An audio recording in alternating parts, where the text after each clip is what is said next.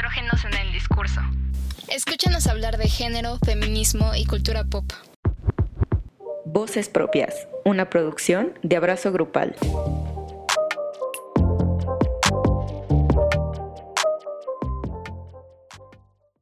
Hola a todos, todas, todes, ¿cómo están? Esperemos estén súper bien. Nosotros estamos aquí otro episodio más con ustedes en Voces Propias. Estamos muy felices de tener este espacio. Estoy aquí con América. ¿Cómo estás, Ame? Hola, muy bien, gracias. Muy contenta de estar aquí una semana más. Y hoy les tenemos a una a una invitada muy especial. Creo que es la, no sé, como que cuando Ara y yo dijimos de que, ay, vamos a invitar a esta chava que no sé qué, fue como, güey, pero ni tú ni yo sabemos nada de, de, lo que hace, porque les voy a spoilear tantito, es internacionalista. Y fue como de, pues ni pedo, investigamos, que no sé qué. Hoy tenemos a Aurora. Hola, Aurora, ¿cómo estás? Hola, me, hola, Aranza, muy bien. ¿Y ustedes qué tal? Qué gusto estar por acá. Bien. Ay, qué bueno, nosotros nos da mucho gusto tenerte. Les digo un poquito de Aurora. Ella es licenciada en Relaciones Internacionales, está cursando la maestría en Estudios de Género y es activista diplomática feminista y entre muchísimas otras cosas más que hace Aurora. Y bueno, pues la tenemos hoy aquí para que nos platique un poco más de este campo como más formal del feminismo, ¿no? Que muchas veces es como pues desconocido para algunas que se introdujeron en el feminismo igual por, pues como por canales más informales, ¿no? Y bueno, estamos muy contentos de tenerte aquí, Aurora. Muchas gracias por aceptar la invitación. Y primero que nada te queremos preguntar, ¿cómo es ser internacionalista feminista para ti? ¡Guau! ¡Qué gran pregunta! Pues bueno, primero creo que como la perspectiva internacionalista, este, digamos, como de una conciencia de cómo en diferentes culturas y momentos históricos se van construyendo justamente las identidades, los roles de género, los estereotipos de género y demás, creo que e, es, es una cuestión como de mucha apertura y mucha tolerancia, ¿no? Este, yo, yo siempre digo que el feminismo me ha hecho cuestionarme todo, incluso el propio feminismo. Entonces, como que con esta postura crítica incluso veo el discurso feminista, ¿no? Porque muchas veces por aquí en Occidente pensamos en la mujer sumisa, pobrecita de Medio Oriente, que tiene su cuerpo cubierto y demás, pero se nos olvida que en algunos espacios eh, ese velo, ese hijab, ese niqab, puede ser incluso un tema de reivindicación cultural, ¿no? O sea, tan mal está que haya una ley que te obliga a cubrir todo tu cuerpo, como en algunos países de Europa haya leyes que te obliguen a descubrirlo, ¿sí me explico? Es decir, que prohíben el uso, por ejemplo, de velos islámicos, porque pues nadie tiene las llaves del feminismo, o sea, nadie puede decir así como, oh, oh así este, es como se tiene que ver o cómo se tiene que construir la mujer liberada, ¿no? Me parece que justo es como em, un checklist de cómo se tiene que ver una mujer, cómo tiene que ser, cómo tiene que construirse, es justo lo que no quiere el feminismo. Y me parece que un error muy grave que cometeríamos eh, sería este, hacer justo ese checklist de cómo se ve la mujer liberada, ¿no? Entonces, pues bueno, es, es algo interesante estar como en ese diálogo entre, entre mi parte reí y mi parte feminista. Wow, qué increíble, la verdad. Sí. o sea, es que hay muchas como vertientes dentro de, de lo que tú haces como con perspectiva feminista. Y la verdad, justo de los temas que creo que es muy interesante platicar desde tu perspectiva es esta parte de participación política, ¿no? Primero que nada, a mí me gustaría que como que si nos aclararas para ti qué es participación política y, cómo las mujeres podemos participar en ella, ¿no? O sea, ¿qué, es lo que crees que, que falta en la política para que las mujeres participen más? Uy, buenísima pregunta. Pues bueno, de entrada, este, bueno, yo soy funcionaria electoral. Quiero decir que el sistema electoral mexicano es de los más complejos, avanzados, innovadores que hay en el mundo. O sea, hay comitivas del INE que han ido a organizar elecciones a Túnez y a otros países como de reciente incorporación a, eh, digamos, regímenes más democráticos. Pero me parece que pues la democracia es esencialmente como occidental, moderna, ¿no? Y en este sentido entendemos luego como política, automáticamente pensamos en partidos políticos específicamente, ¿no? O pensamos en cargos de elección popular, este, pensamos en diputaciones, alcaldías, gubernaturas, presidencias y demás. Y se nos olvida que, que pues la política justamente es inherente al humano, o sea, es, está muy vinculada con la cultura y es la única característica que nos diferencia de, los animales, ¿no? Del reino animal. Entonces, para mí, pues la política tiene que ver o, engloba, este, pues una serie de, de acciones y decisiones, ya sea que se lleven a cabo de forma individual o colectiva, por el bien común, ¿no? O sea, que a final de cuentas, pues se supone que es lo que deberían de estar haciendo las personas que están en los cargos este, de poder, ¿no? Y de decisión, en los congresos, en los ayuntamientos y demás. Entonces, este, pues yo invitaría a las personas a que dejemos de ver como justo el tema de la política, no, que, se circunscribe únicamente a los partidos políticos, ¿no? O sea, hay política también en las calles, en los grafitis, en las tomas de universidades, en las marchas y demás. Es decir, este, la política pasa Em, e, e, en, un cuerpo con un traje muy sofisticado, pero también haciendo protesta eh, en todos lados, ¿no? Yo, pues bueno, como activista feminista, claro que he participado, digamos, políticamente desde el activismo, pero este, pues también me gusta mucho la, la otra parte, ¿no? Como más de esta cuestión de lobbying político, de cabildeo, de vincularte tal vez de una forma como más este, articulada y, formal con, otras instituciones, ¿no? Porque pues em, hablando del feminismo, este, pues es una lucha, ¿no? Y hay que tener cubiertos todos los frentes. Entonces necesitamos mujeres feministas aguerridas en todos los partidos, en todas las universidades, en todas las calles, en todos lados, dependiendo de la causa de las mujeres. Claro, claro. A mí me encanta esto que dices porque me hace mucho pensar en esto del, pues, que lo político, que lo personal es político, ¿no? Y claro. hace poco yo tuve una clase donde invitaron a un servidor público de aquí de Guanajuato y el señor se, decía aliado feminista, ¿no? Y así. Y yo dije, ok, vamos a escuchar lo que tiene que decir, que no sé A ver si es cierto. Ah.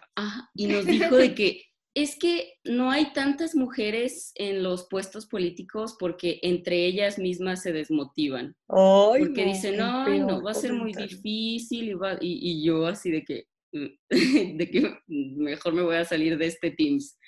Y fue como, pues, güey, o sea, pues por eso, por eso mismo no se anima, ¿no? O sea, como que, y precisamente, o sea, dije como este es el comentario perfecto para Aurora, porque siento que tú precisamente te mueves como en ese ambiente de, que, ay, es que entre nosotras no, nosotras nos vamos a tirar, o sea, ¿qué onda con eso? Yo creo que, bueno, o sea, en general nos hace falta como mucha evolución cultural para entender cuestiones de sororidad y demás, ¿no? Que, que la sororidad a mí me gusta entenderla no solo como, ay, soy amiga de todas las mujeres, porque pues no, o sea, eh, no es una realidad habrán chicas que, con las que no congeniemos, pero la sororidad es como un pacto político de no meternos el pie, ¿no? O sea, de a gratis, como que no se vale. Entonces, si me permiten el comentario, a mí me parece que justo este tipo de, de frases, ¿no? Así como de que mujeres juntas ni difuntas, este, la peor enemiga de una mujer es otra mujer, entre ellas mismas se meten el pie, en política es lo peor. No, o sea, eso a mí se me hace la estrategia extraordinaria y por antonomasia del patriarcado de manipular este, nuestras emociones, nuestros sentimientos y, de decir, ¡Ah! ¿será cierto? Y ya como que con esa mirada ves cualquier acto que, que no te encante, ¿no? Que haga otra mujer, que, que a lo mejor por su orientación política, pues piensa de forma distinta, ¿no? Y, ya digamos en un congreso, pues vota de manera distinta a ti. Y, no podemos este, pensar que, es por mala onda, ¿no? O sea, creo que, creo que hay que eh, empezar como a, parar las antenitas, este, a ponerlos los lentes de género para identificar justo este tipo de comentarios y de posturas que pues lo único que quieren es este, deslegitimar, ¿no? Porque, a ver, yo plantearé la pregunta en otro sentido. ¿A poco todos los hombres se andan abrazando en la política y diciendo, mi hermano, dale adelante, lo estás haciendo increíble? Pues claro que no. Se han peleado también, este, los últimos 500 años, ¿no? Que tenemos como este país ya, exactamente, o sea, entonces, pues sí, em, por ahí van mis comentarios al respecto. Sí, claro. Obvio. Es que el, enemigo es el patriarcado, siempre, ¿no? Creo que es como lo, lo principal y lo que hemos dicho en el programa constantemente. La verdad, a mí, como yo no sé tanto, tanto del tema de relaciones internacionales y de como política y cómo vincularlo con el feminismo, como que sí me puse a investigar, ¿no? Un poquito como de trasfondo y encontré este, a una como teórica feminista que precisamente es abogada y habla como de cuestiones del Estado, que se llama Catherine McKinnon. Ella como me interesó mucho porque habla como del género como un sistema social que divide el poder, por lo tanto es un sistema político, ¿no? Entonces, justamente es lo que tú hablas, Aurora, ¿no? Como los hombres como que tratan de de jalar ese tipo de comentarios o de abordar ese tipo de comentarios para hacer de menos a la mujer siempre, ¿no? Como ponerla en contra de la otra. Entonces, está como muy, muy impactante esto. Y para mí es muy desconsolador pensar que también solamente lo masculino ha tenido en su mayoría esta, ¿cómo decirlo?, como capacidad estatal y representativa, ¿no? O sea, que ha propiciado un espacio seguro nada más para ellos. Y cuando me metí a investigar más, eh, pues incluso al momento de ejercer un juicio, normalmente la visión masculina es la que termina pues interpretando las experiencias, ¿no? O sea, no por nada las mujeres mexicanas eh, que son condenadas a la cárcel cumplen aproximadamente como cinco años más que los hombres. Y esto como que se me hizo muy impactante a mí. Sí, ajá, sí, está, está muy, muy heavy. Y, la verdad es que reciben un castigo más duro por el mismo delito. Y me hace pensar que es cierto que las leyes que se supone que deben ser objetivas son, entre comillas, objetivas desde el punto de vista masculino, ¿no? O sea, ¿cuántas veces hemos sido testigas, por ejemplo, eh, de paneles de conversación en donde se pone en la mesa tipo, ¿no? Iniciativa eh, sobre despenalizar el aborto para ver si sí o si no se aprueba. Y resulta que la mayoría de, de los votos están en contra y son de los hombres, ¿no? No, y peor te la cuento, Aranza, o sea, en, el año pasado, en 2020, que hicieron estas mesas de diálogo por parte del Congreso local, claramente en la mesa que estaba como a favor, pues iban mujeres de colectivas feministas, este, mujeres médicas y demás, ¿no? ¿Y sabes quién estaba en la mesa de diálogo que estaban en contra?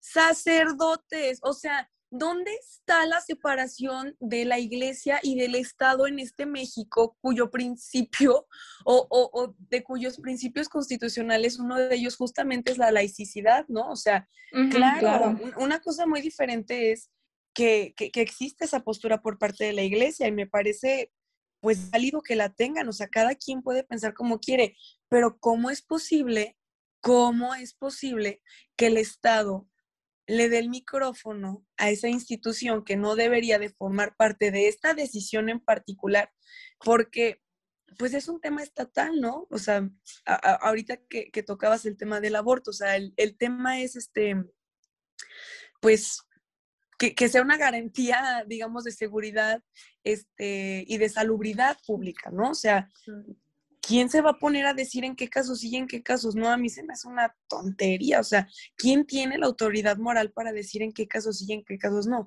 Hay casos en los que médicamente ya no se puede, ¿no? O sea, más de 12 semanas, más de 15 semanas ya es muy complejo que se interrumpa un embarazo. Pero por el tema médico, o sea, si, si al día 1 o al día 30 o al día este, 40 la mujer decide o la persona gestante decide sí, no, este, ya, tan, tan, no, o sea, sin, sin justificar.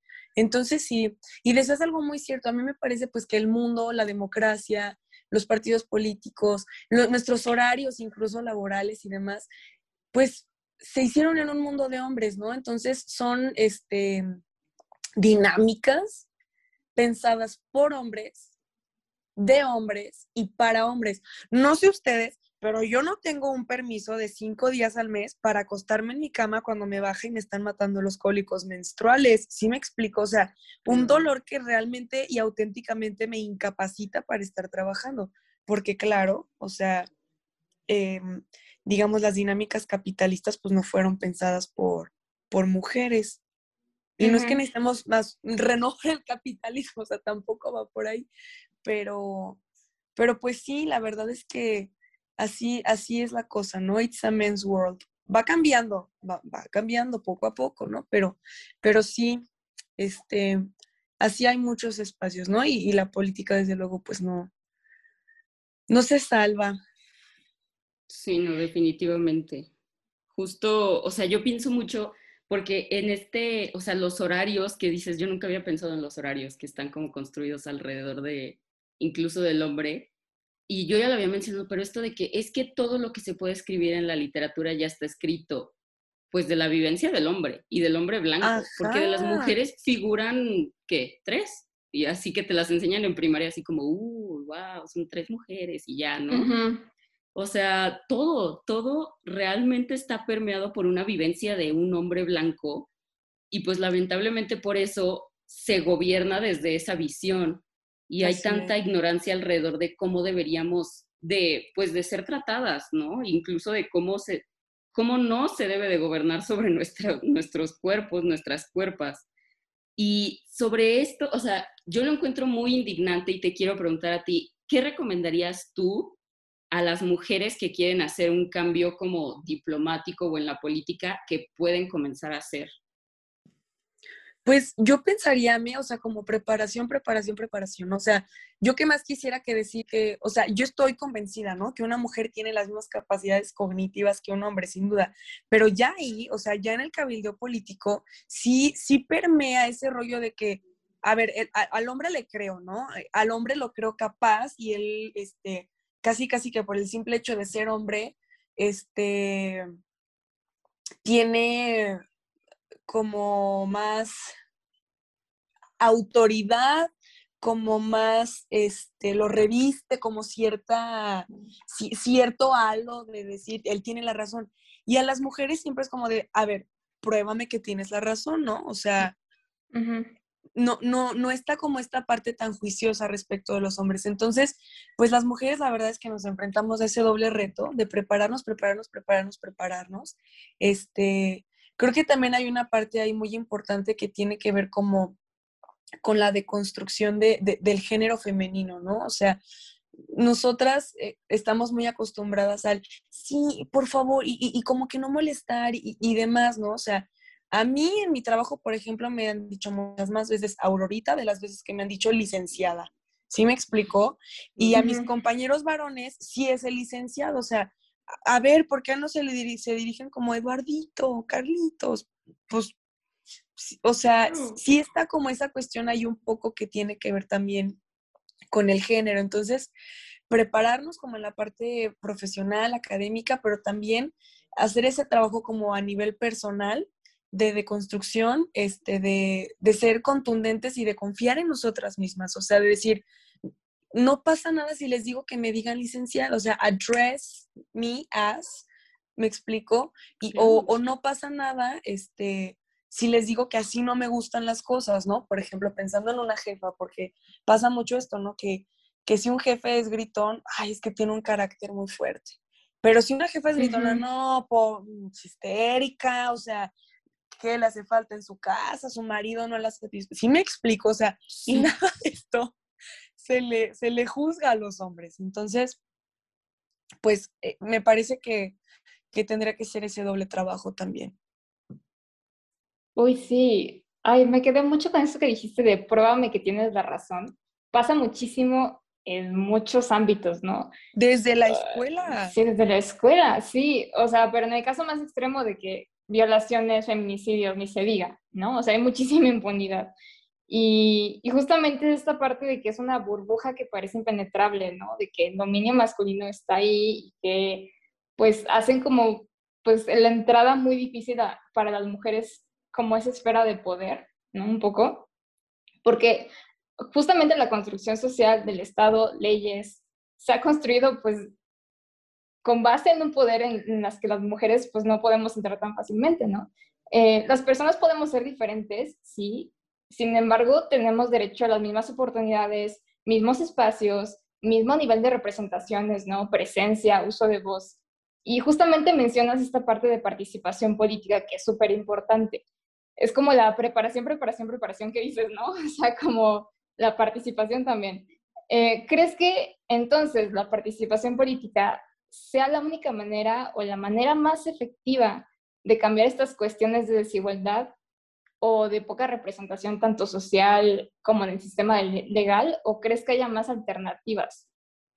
Creo que sería como un combo, Aranza, porque pues toda transformación este, social requiere justamente como que cerremos filas, ¿no? O sea, México sin duda es un país que necesita leyes para que funcionen las cosas, porque incluso existiendo las leyes que se planean para que funcionen las cosas, de repente existe mucho como esta parte de, a la hora de la interpretación de la norma, se favorecen ciertos intereses, este, hay por supuesto juezas y jueces, ¿no? O sea, que, carecen de una perspectiva de género, entonces no resuelven a, favor de, de, un avance, digamos, este, teniendo en miras la progresividad de los derechos humanos, ¿no? O sea, es como de, es que la ley no dice, ah, o sea, porque una cosa es que existan cosas en la norma y otra cosa es que las personas que se encargan de aplicar y de resolver tengan sensibilidad al tema, ¿no? Y que puedan echar mano de una forma correcta de estas cuestiones. Pero me parece, la verdad, que algo fundamental y muy, muy importante es el trabajo que hacemos este, de política fuera de las instituciones políticas, ¿no? O sea, con el vecino, con la amiga, con las hermanas, este, con el novio, con la novia, platicar de estos temas porque, porque es donde se hacen luego los pequeños ajustes y de repente te das cuenta que, no sé, en tu círculo de amigos hace mucho que no escuchas un comentario machista y, qué padre, o sea, y, y, no hago este comentario como en decir, ay, nosotros tenemos que andar educando a la gente, pues no, porque tampoco se trata de eso, pero lo que sí me parece que tenemos que hacer es llevar la discusión y la reflexión a todos los espacios, ¿no?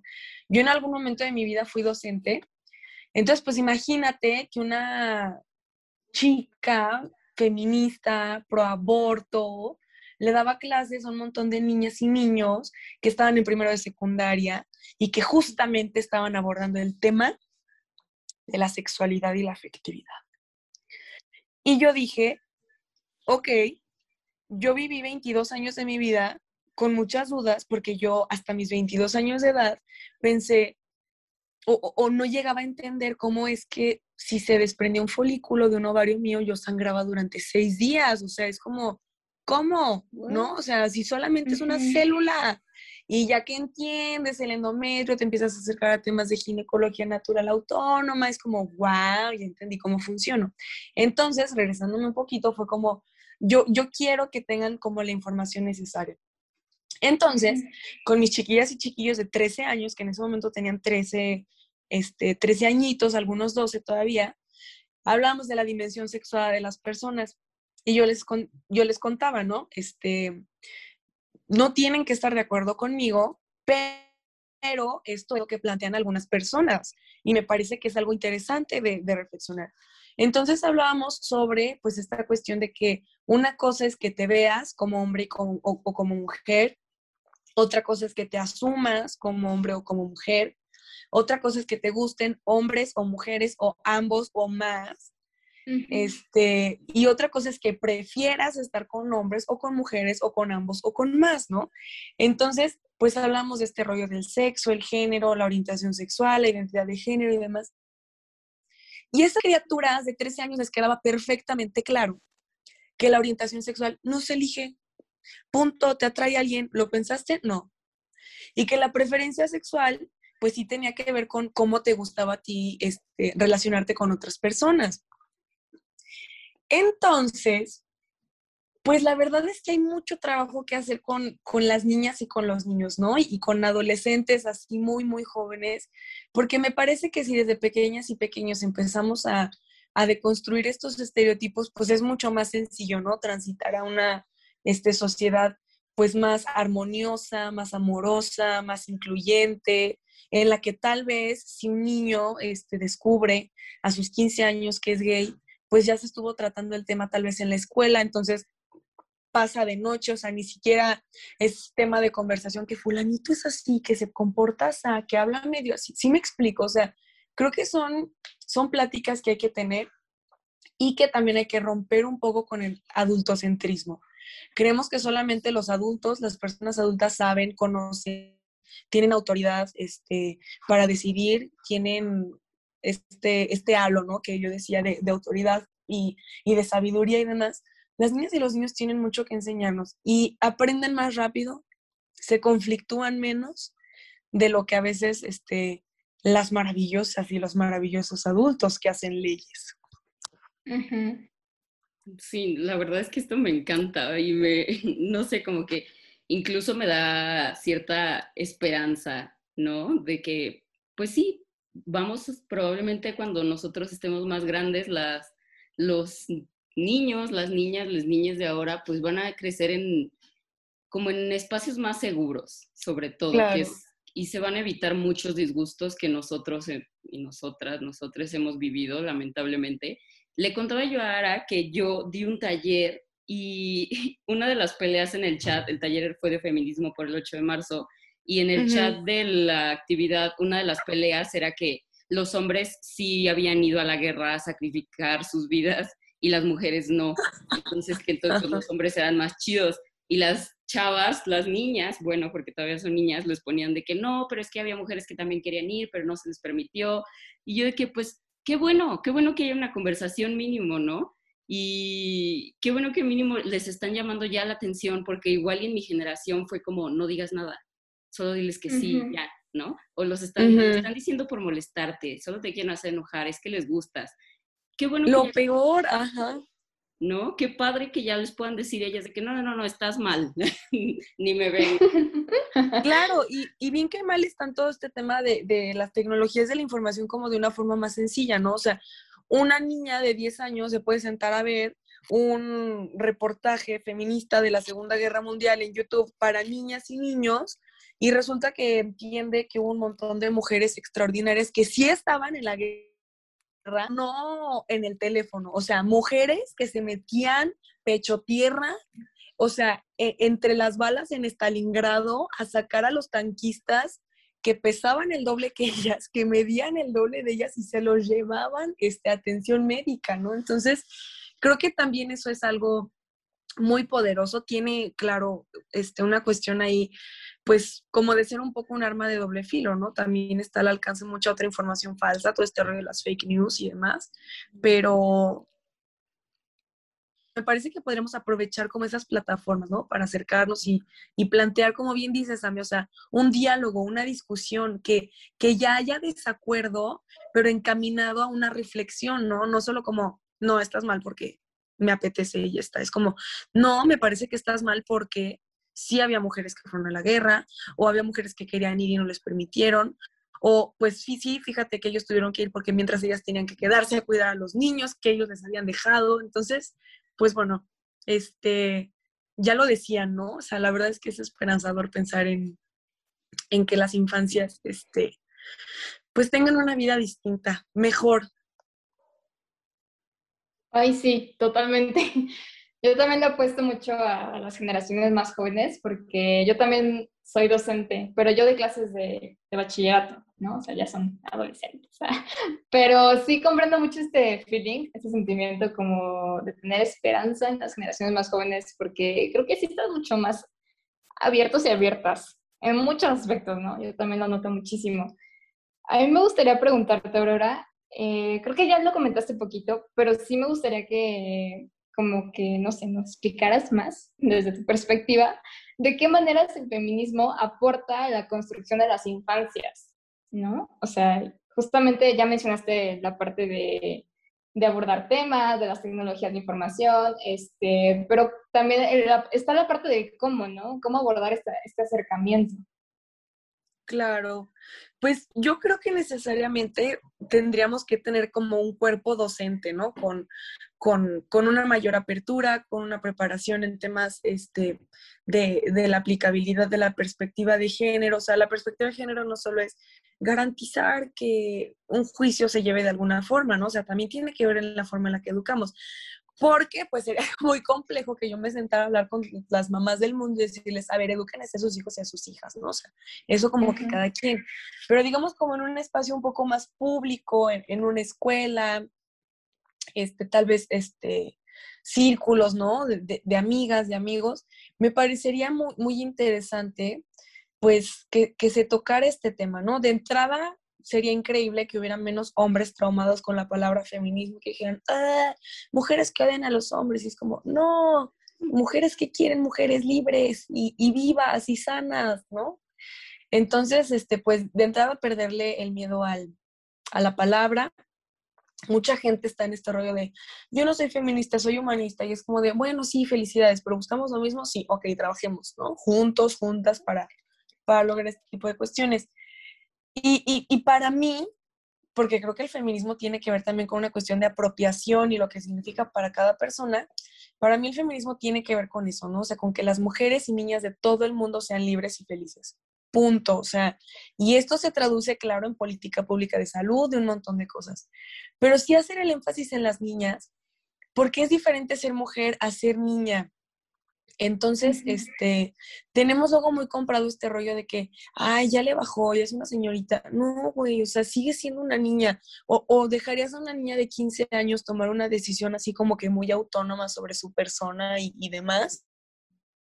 Pues tal vez habrá casos particulares, ¿no? De mucha madurez, etcétera, emocional, em, mental, pero, pero en general siguen siendo niñas, ¿no? Y me parece que, que sería muy interesante ver este, pues que la revolución también tiene un rostro de ternura, la ternura también es revolucionaria, me parece justamente que los actos de amor, de comprensión, de sentarnos al lado de un niño, de una niña que, que le está pasando mal, que, que se ve con, con, un rostro afligido y decirle, oye, te ofrezco un oído, ¿me quieres platicar? ¿Te puedo apoyar en algo? Me parece que esto puede, pues, cambiar muchas, muchas cosas, ¿no? Y si buscamos un mundo en el que las niñas sean libres, pues necesariamente vamos a querer un mundo también en el que los niños sean libres, ¿no? O sea, eh, el abuso sexual, por ejemplo, no es exclusivamente ejercido contra las niñas, sí de una forma mucho más amplia, ¿no? O sea, en términos este, estadísticos, sí hay más niñas que son víctimas de violencia sexual que niños, pero los niños también la son. Y, y todo este rollo de educar a los hombres desde chiquitos de no sea hasta, o sea, no sea joto, ¿no? Porque lo joto tiene que ver con lo afeminado y todo lo que sea afeminado apesta a no hombría y los hombres tienen que reafirmar constantemente su hombría con otros hombres. Es una cosa muy curiosa. Es que en la maestría estamos pues con los temas de nuevas masculinidades y demás. Pero, por ejemplo, o sea, si, si, ves a un niño de tres años que juega con una muñeca, con un enuco, ¿qué pensarías? O sea, ¿Te da miedo que de grande sea buen padre? ¿Te da miedo que tenga sensibilidad con las, este, con los bebés, con las bebés, con, un ente frágil? O sea, creo que hay mucho que, que, pensar en ese sentido y aprenderles a las niñas y a los niños, ¿no? Yo, yo insisto con este tema, porque quienes traemos complejos justamente somos las personas adultas, ¿no? O sea, es como, no, no, no, el juguete, no, no, el rosa, no, no, este, no seas niña, no, o sea, y, van aprendiendo y van escuchando y van normalizando y, y, así van socializándose las niñas y los niños, ¿no? Entonces, yo creo que es algo a lo que no podemos quitarle la mirada, la protección de las infancias, y me parecería muy importante también darles voz, o sea, sentarnos con un niño y una niña y decirle, ¿qué es lo que más quieres en la vida, no? Y si un niño y una niña dice, ay, lo que más quiero en la vida es jugar, nosotras y nosotros como adultos y adultas tenemos la responsabilidad de garantizar que todas las otras cosas en su vida estén resueltas para que su única preocupación sea jugar. O sea, que no pase hambre, que no tenga que trabajar, que no pase frío, que no tenga que pasar por situaciones de abuso, de hostigamiento sexual.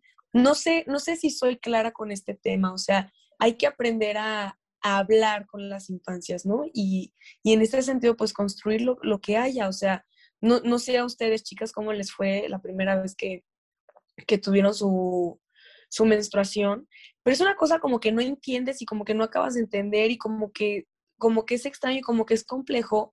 Y pues imagínense, por ejemplo, si, si desde los 10 años empezáramos a tener estos círculos este, de salud ancestral y demás con niñas, incluso estoy segura que se acabarían este, cuestiones de cómo percibimos el dolor, ¿no? Porque hay estudios bien interesantes de eso, que el dolor también es cultural. O sea, hay cosas que nos duelen aquí en México y que no duelen en otros países, ¿no?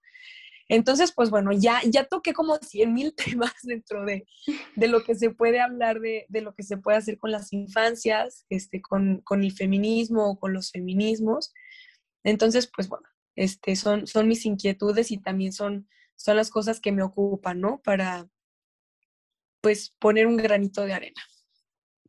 No, claro, a mí me parece extraordinario.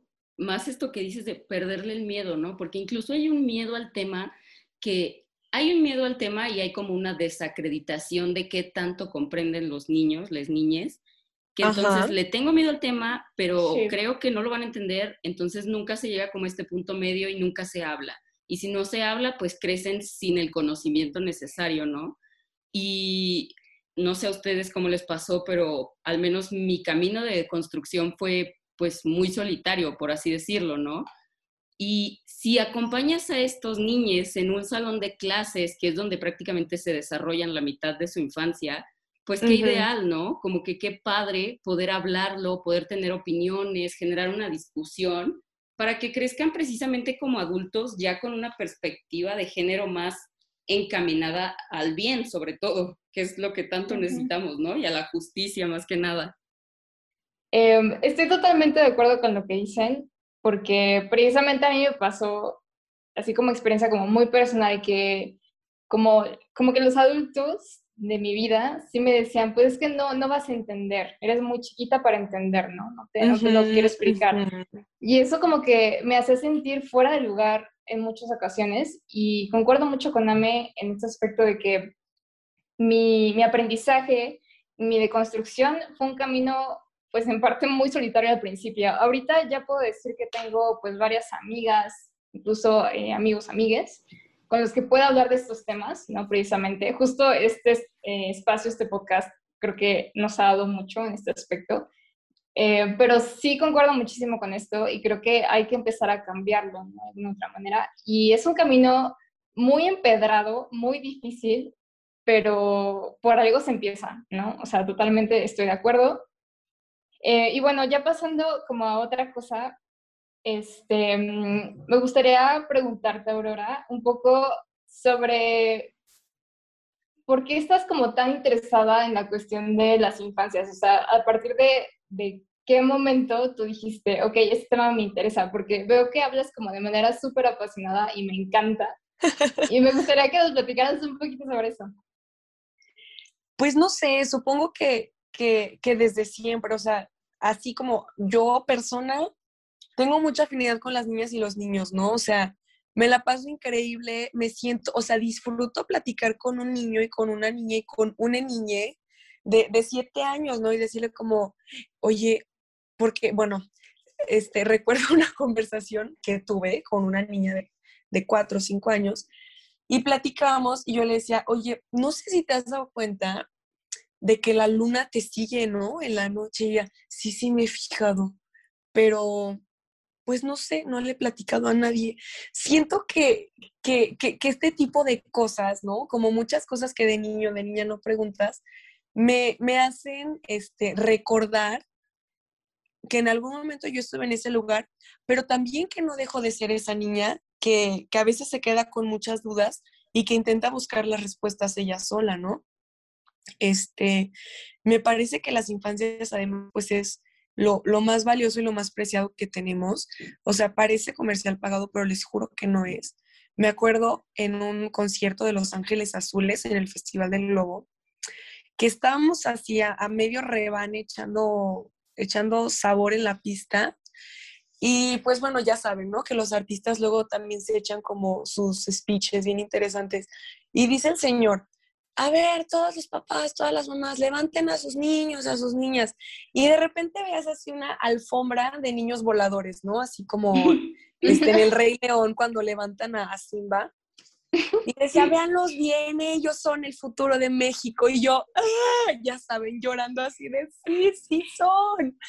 Entonces, este, no sé, siento que, que, que, que ahí hay un tema como personal de mucha afinidad con las niñas y con los niños y, me parece que también luego me pongo a pensar mucho como un poco, ¿no? Lo que les decía hace rato, en todas las preocupaciones que un niño y una niña no debería de tener, ¿no? O sea, debería de, de no sé, o sea, literalmente como decir, ay, mi chocomil, ¿no? O sea, para, para echarme ahorita aquí con mi familia o, o, o, a que me lean o a ver una película o lo que sea, o sea, yo, yo siento que es lo que los niños y las niñas, ¿no? Y, me parece también que, que, viene un interés también por, por el tema justo de, de, la reflexión y de construcción del adultocentrismo. Lo que ya decíamos, como yo sé, o sea, me acuerdo mucho de una escena de Matilda, ¿no? Que, que el papá le dice, tú eres este, pequeña, yo soy grande, tú eres niña, yo soy adulto, tú eres tonta y yo soy listo, ¿no? Algo así. Entonces, ¿por qué? O sea, ¿por qué? ¿Quién dice que una niña y un niño este, es tonto, es tonta? Es, eh, son, son, son personas, ¿no? O sea, no dejan de ser personas, no dejan de ser este, seres que tienen intereses también, ¿no? O sea, preocupaciones también. Este, yo me acuerdo que seguramente tuve depresión infantil cuando tenía como 10 años, porque se hablaba mucho del agujero en la capa de ozono y, y, yo no dormía, o sea, no dormía pensando en que había un hoyo por el que se estaba metiendo aire del espacio, que no hay aire, pues, o sea, pero se metían cosas del espacio y decía, nos vamos a morir, nos vamos a morir.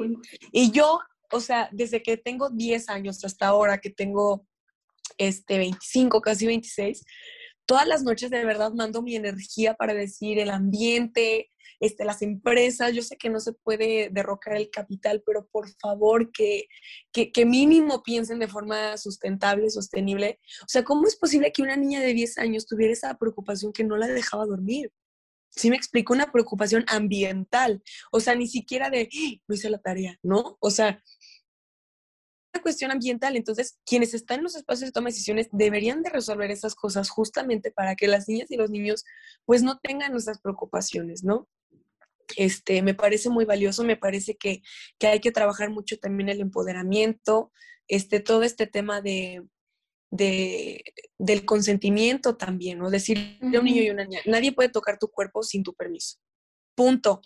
Porque, ah, cómo nos encanta en México. Dale un beso a tu tío. Ay, no seas chiveado. Ay, es que es bien ranchera. Ay, que, oye, a ver, y si no quiere. O sea, ¿por qué la obligas? ¿Por qué lo obligas? Sin querer queriendo, como es el chavo del ocho, vas metiendo un chip en su cabecita diciéndole, de alguna forma, alguien te puede obligar, ¿no? Y lo grave justamente es que no lo vemos así, o sea, hay que, hay que tener sospechosismo de todas nuestras acciones para no, no replicar, ¿no?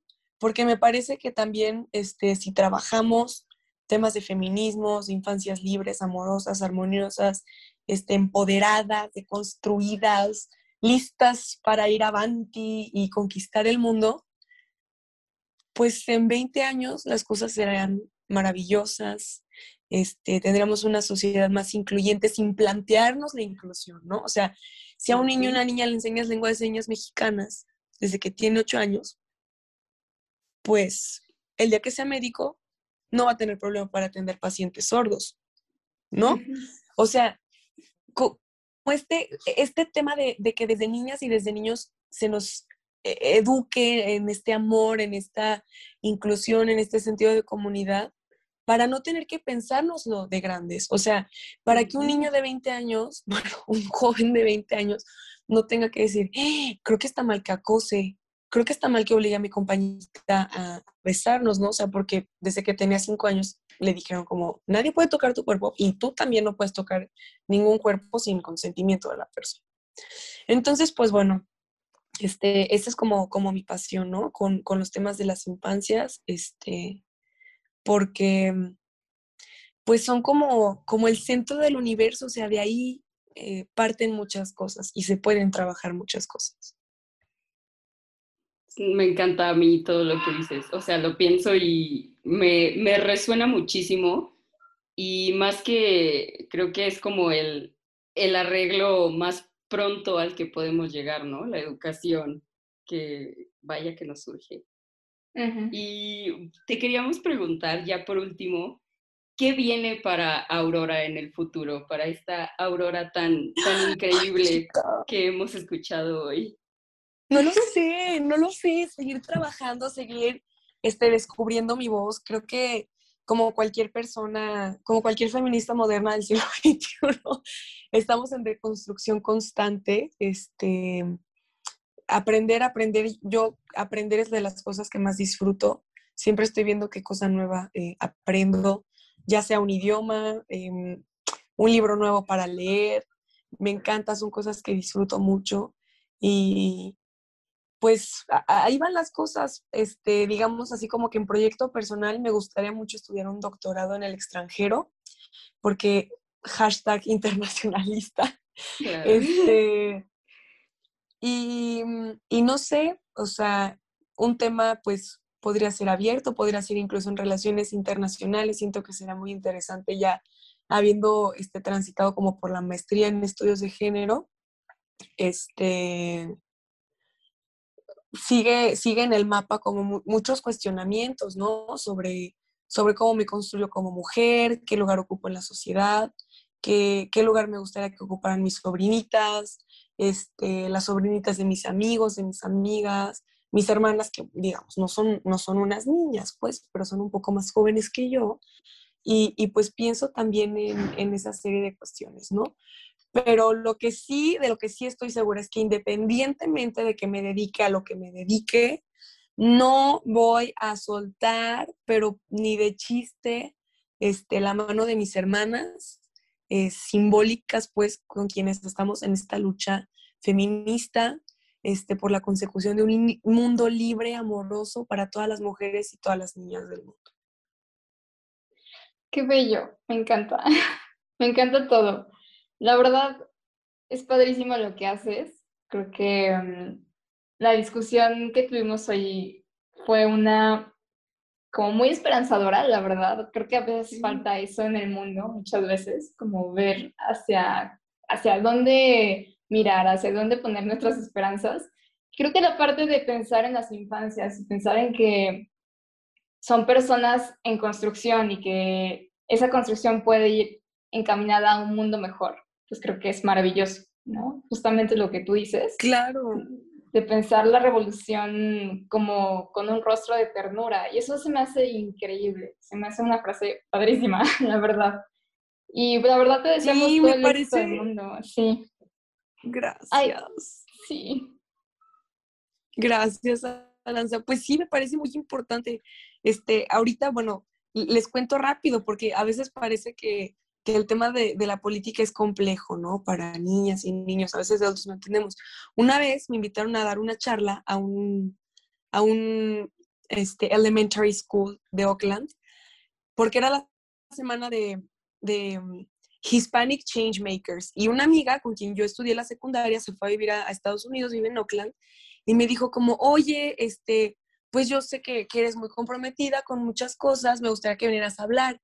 Y ya que hablé, me dijo, no sabía que estabas tan metida, qué padre. Los papás nos, y las mamás nos dieron comentarios súper positivos porque yo les decía como, ¿qué, ¿qué, intento hacer para hacer el mundo un lugar mejor? Y yo decía, pues, eh, vincularme con personas, o sea, porque, a ver, explícale a un niño y a una niña de 10 años que trabajas o, o que te dedicas este, a promover la participación política de las mujeres, ¿no? O sea, y además de un país distinto al tuyo. Y les lo que yo hago es que me, me, junto con personas a quienes les interesa este, que las mujeres y niñas del mundo alcancen su máximo potencial y también los niños, ¿no? Y les decía, sobre todo en el tema de la política, porque les pongo un ejemplo sencillo. Imagínense que hacemos una fiesta de pizzas mañana y les digo, bueno, todas y todos vamos a comer pizza, pero solo los niños pueden decidir qué tipo de pizza vamos a comer. Y eso no es justo, ¿no? Porque todas y todos vamos a comer pizza. Y todos de que, ajá, y, pues un, niño de 10 años, aparte puede haber gente que no coma carne, y yo, exacto. Y otra niña, ah, y puede haber gente que no le guste el pepperoni, ¿no? O sea, entonces, o sea, esas niñas y esos niños de primero a tercero de primaria entendieron súper fácil, con una analogía muy sencilla, este, lo que es la participación política inclusiva y, y bueno, o sea, solamente como para poner de nuevo el dedo en el renglón, ¿no? De que las niñas y los niños entienden cosas de forma más sencilla a veces que nosotras y nosotros ya de grandes y, y, que pues justamente con ellas y con ellos se puede hacer un cambio más, este, como eficaz, ¿no? Tal vez no tan rápido, tan eficiente, pero, pero sí eficaz a largo plazo. Y ya, es todo. 100% de acuerdo. De verdad, me encanta todo lo que dijiste. Estoy de acuerdo. Y qué bonito episodio. Gracias por acompañarnos porque realmente sí fue muy esperanzador e inspirador también. Sí, y es algo que pues todas y todos podemos hacer, ¿no? O sea, no tienes que tener una formación específica o dedicarte a una cuestión particular para, para promover que las niñas y los niños pues sean en un futuro adultos libres, amorosos, incluyentes. Muchas gracias a ustedes por invitarme, Aranza, América, qué gusto este, coincidir en este espacio y pues bueno, saludos a todas las personas que nos escucharon el día de hoy. Muchas gracias, por estar. Sí, gracias a ti, la verdad. Y pues bueno, con esto acabamos el episodio de hoy. Nosotras nos escuchan la siguiente semana. Nos vemos. Cuídense mucho. Bye. Bye. Bye.